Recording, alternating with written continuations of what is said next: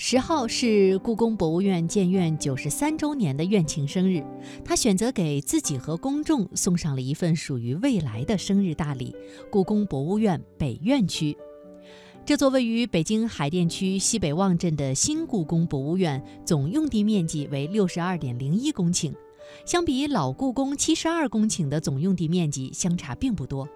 其中，新故宫的总建筑面积为十点二公顷，仅文物展厅的面积就达到三点五公顷，相当于将近五个标准大小的足球场。到二零二二年，公众想要近距离参观紫禁城的文物，除了可以进宫，还可以到这里来看看。那么，未来这座宫外宫、院外院将如何建设呢？我们来听央广记者杜西蒙的报道。从历史上看，京城西北郊地区是皇宫在紫禁城之外寻找发展空间的首选之地。人们常说的“三山五园”就位于此。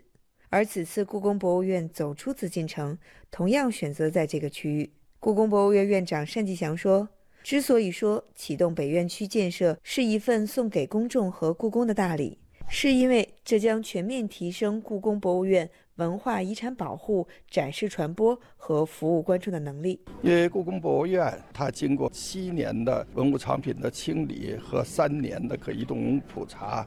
那么今天一共一百八十六万件文物藏品。同时呢，故宫的观众量在过去从二零零二年的七百万，去年呢达到一千六百七十万。这两个数字呢是以紫禁城。为基础建的故宫博物院，那么它已经难以承载故宫的今天面对社会所应该承担的职能，那么需要有更大的空间。事实上，建设故宫博物院北院区是五年前启动的平安故宫工程最重要的一项内容，也是七大工程中最后启动的项目。按照规划，未来新院区将有3.5万平方米的文化展厅，总面积达到4.3万平方米的文物修复医院和文物库房，以及9500平方米的数字故宫文化传播展厅。单霁翔表示，这些将构成属于北院区的三大殿。它呢，主要的功能，第一呢就是展厅展示的空间，这里将有系列的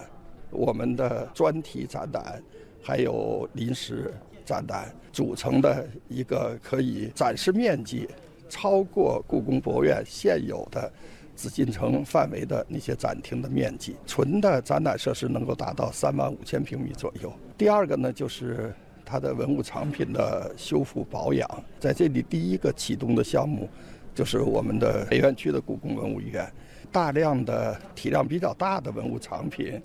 比如像我们的车马教育、五倍仪仗，像地毯、大型的家具这些藏品数量不但大，而且体量大，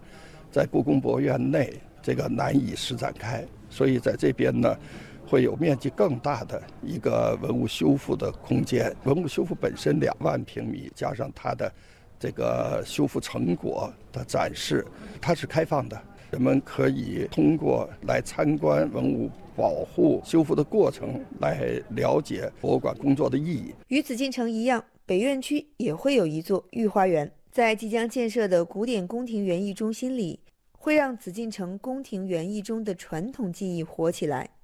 单霁翔说：“北院区所在区域曾是故宫博物院烧制琉璃建筑材料的窑厂，